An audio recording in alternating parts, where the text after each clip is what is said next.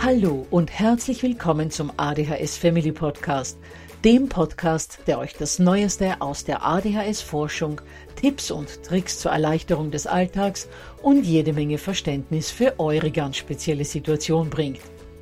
Ich bin im Übrigen Anna und war auch einmal eine verzweifelte Mama von einem betroffenen Kind. Aber heute, viele Jahre und mehrere Fortbildungen später, bin ich Expertin für ADHS und eine sehr entspannte Mutter eines mittlerweile jungen erwachsenen Mannes, der trotz dieses Syndroms zu einem glücklichen und beruflich erfüllten jungen Mann herangewachsen ist. Ich möchte euch mit diesem Podcast genau dort zur Seite stehen, wo auch ich vor vielen Jahren Hilfe gebraucht hätte.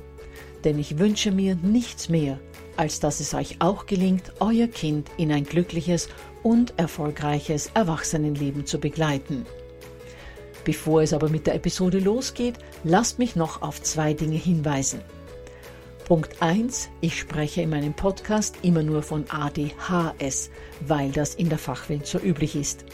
Gemeint ist damit aber auch immer die verträumte Variante der ADS. Und Punkt 2.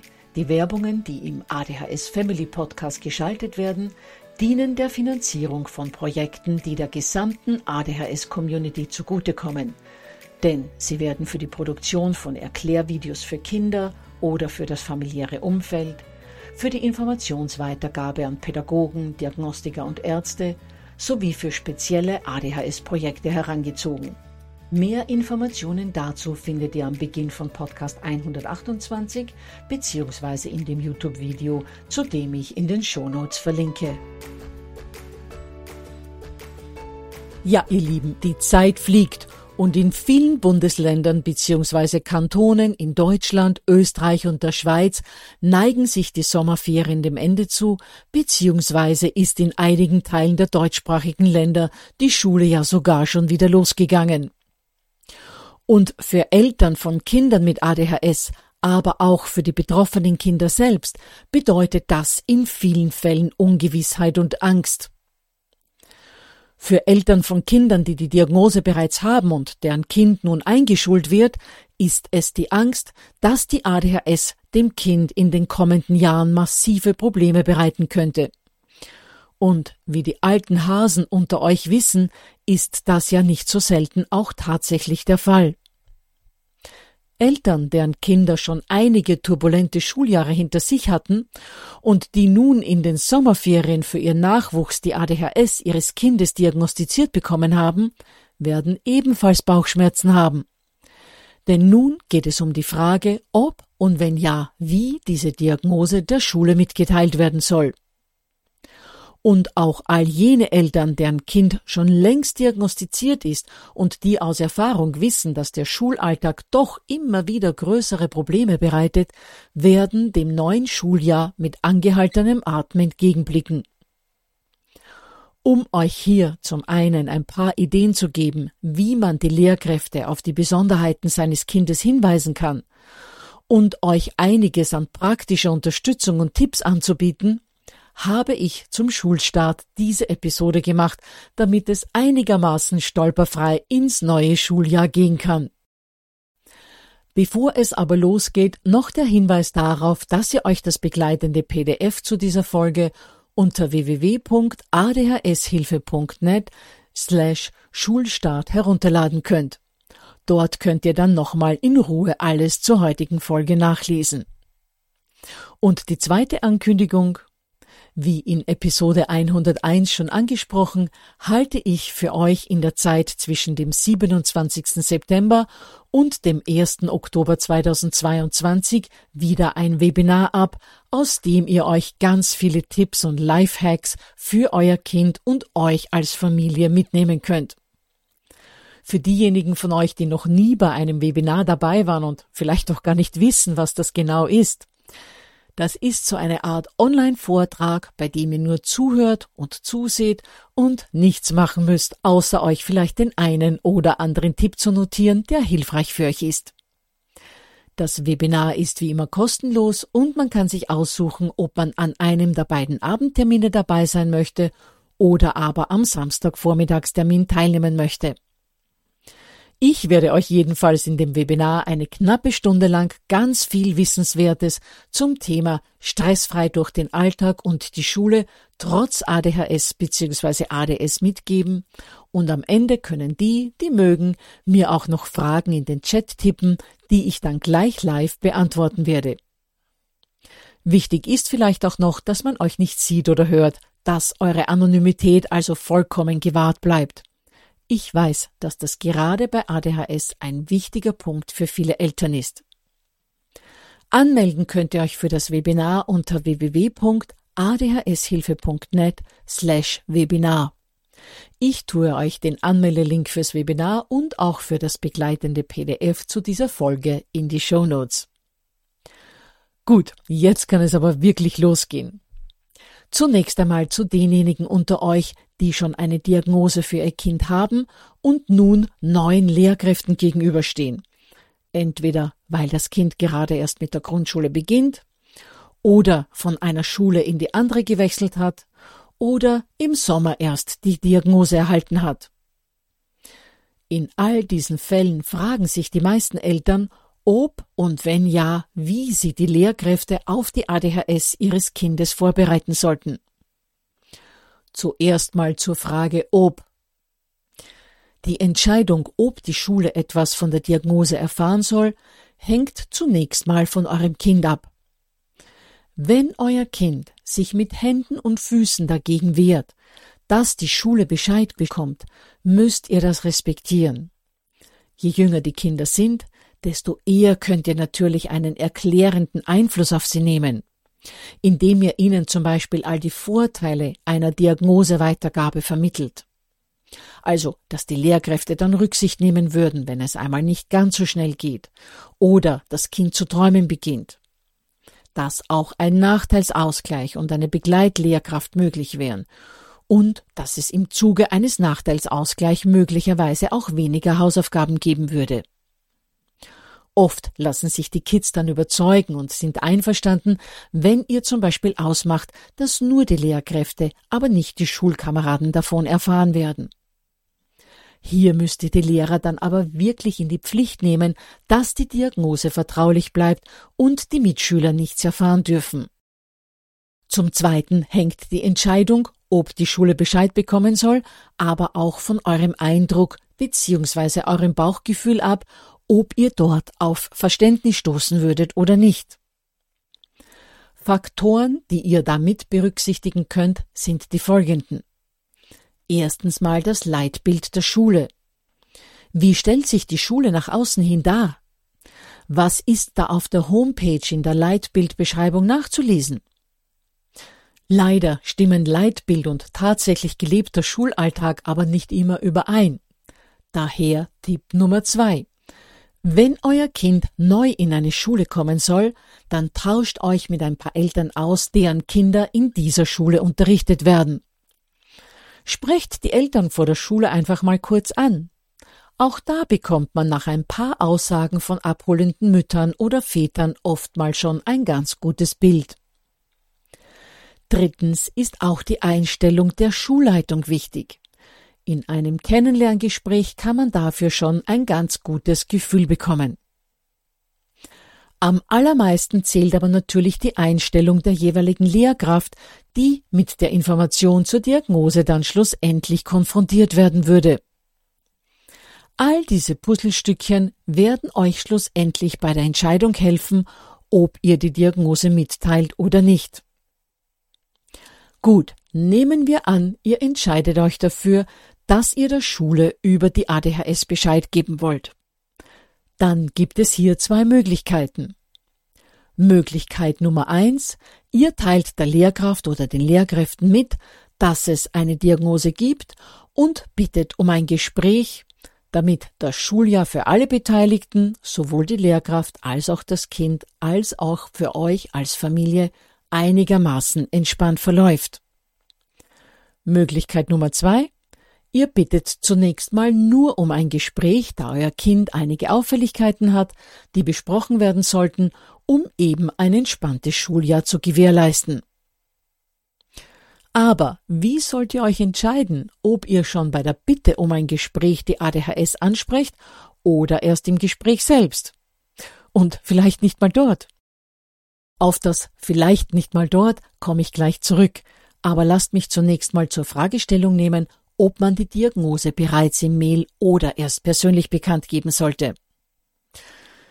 Nun, das wird vor allem davon abhängen, was ihr über die Lehrkraft wisst. In manchen Schulen ist es üblich, dass am Ende des Schuljahres die Lehrkräfte eine Art Elternabend machen, zu dem sie die Eltern für das neue Schuljahr einladen, also für die neue Klasse, damit man einander kennenlernen kann. Und wenn ihr da schon das Gefühl habt, dass es sich hier um eine Lehrkraft handelt, die Verständnis für euer Kind und die vier Buchstaben aufbringen würde, dann sprecht das gerne bereits in der Anfrage für einen Termin an. Wenn ihr aber die Lehrkraft nicht kennt und deren Einstellung bzw. Reaktion nicht abschätzen könnt, dann bittet besser nur mal um ein Gespräch und macht dann beim Termin selbst Folgendes. Versucht zunächst mal die Hauptbaustelle eures Kindes anzusprechen. Bei einigen Kindern wird es das Aufmerksamkeitsdefizit und die Konzentrationsschwäche sein, bei anderen das oppositionelle Verhalten und das in den Widerstand gehen. Im ersten Fall erklärt, dass euer Kind Schwierigkeiten hat, die Aufmerksamkeit über längere Zeiträume hinwegzuhalten, immer wieder mal nicht hört, wenn es angesprochen wird, oder auch mal Dinge vergisst, die gerade gesagt worden sind. Und auch die Konzentration würde zu wünschen übrig lassen, denn euer Kind würde immer wieder ins Traumland abdriften und könne sich nur über kurze Zeitspannen hinweg konzentrieren. Bei der Impulsivität oder dem oppositionellen Verhalten, da wird es mit den Erklärungen natürlich schon etwas schwieriger. Aber auch da besteht die Möglichkeit, dass sie erklärt, dass euer Junior oder euer Mädel bei Überforderung und Druck und dazu könne es ganz schnell mal kommen, relativ schnell dicht machen würde, weil er bzw. sie sonst keinen anderen Ausweg mehr sieht. Und an der Reaktion der Lehrkraft, sowohl an ihrer Mimik als auch an ihrer Gestik, aber natürlich auch an dem, was sie sagt, könnt ihr dann schon erkennen, ob ihr euch noch ein wenig weiter aus dem Fenster lehnen könnt und die Diagnose bekannt geben solltet oder ob es wohl besser ist, die vorerst mal nicht anzusprechen, weil ihr schon bei den ersten Sätzen Stirnfalten und Ungehaltenheit bemerkt habt. Wenn letzteres der Fall ist, geht am besten gleich mal auf die Lösungsmöglichkeiten ein, die bei mangelnder Aufmerksamkeit und kurzer Konzentrationsspanne sowie bei oppositionellem Verhalten und in den Widerstand gehen helfen können. Ich kann euch die jetzt nicht alle aufzählen, aber seht euch dazu am besten mein Lehrervideo an, das ihr von mir unter www.adhshilfe.net slash Lehrervideo anfordern könnt. Ich verlinke dazu in den Show Notes. Und für diejenigen von euch, die noch keine Diagnose haben, die aber stark vermuten, dass ihr Kind ADHS haben könnte, beziehungsweise die sich schon im Diagnoseprozess befinden, Sagt den Lehrkräften, dass ihr die Konzentrationsdefizite bzw. den Mangel an Aufmerksamkeit oder aber auch das impulsive Verhalten und das in den Widerstand gehen gerade abklären lasst.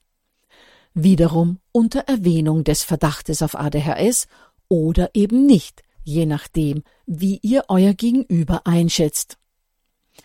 Dass eine Abklärung im Gang ist, ist aber wichtig zu erwähnen, da die Lehrkräfte dann schon wissen, dass Lösungen und Hilfe in Sicht sind, sollte es mit dem Kind im Unterricht tatsächlich Schwierigkeiten geben, weil die Eltern da ja ohnehin dran sind. Macht bei diesen Gesprächen aber auch klar, dass ihr unbedingt immer über euer Kind Bescheid bekommen wollt.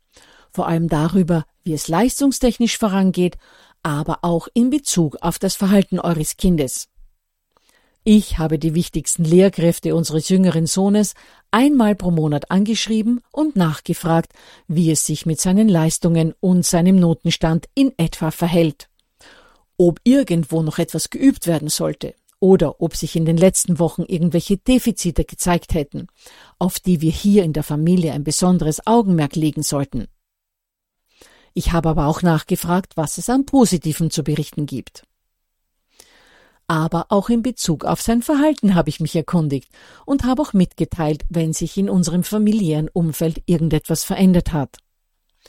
Und ich habe auch mit ihm daheim dann immer Gespräche geführt, wenn ich von jenen Lehrkräften, auf deren Meinung ich viel hielt, rückgemeldet bekommen habe, dass der Klassenclown schon wieder ein wenig durchkommt.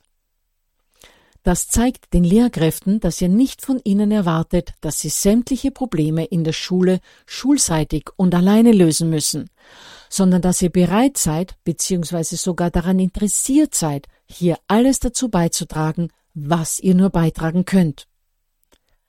Und für diejenigen unter euch, die das alles schon hinter sich haben, die sich also schon durch einige Schuljahre gekämpft haben und nun Angst vor dem neuen Schuljahr haben.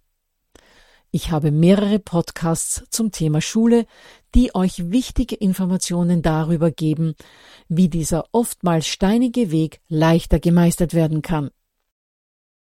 Lasst mich euch hier aber ganz kurz die wichtigsten Eckpunkte nochmals zusammenfassen. Punkt 1. Achtet darauf, so wie in dieser Episode schon besprochen, dass die Zusammenarbeit mit der Schule immer eine positive ist und vor allem, dass die auch nie in Stocken gerät. Selbst wenn ihr nichts von den Lehrkräften hört, fragt immer wieder nach und zeigt Interesse und Engagement. Zweitens. Haltet die Schulmaterialien gemeinsam mit eurem Kind in einer guten Ordnung, denn alleine schaffen unsere von ADHS betroffenen Kinder das einfach nicht. Wenn die Kids nämlich genau wissen, wo sie was für das Erledigen der Hausaufgaben finden, sind sie viel eher dazu motiviert, in die Gänge zu kommen bzw. mit den Hausaufgaben zu beginnen. In Podcast 57 gebe ich da ganz viele Tipps dazu, wie man Ordnung in den Schulmaterialien halten kann.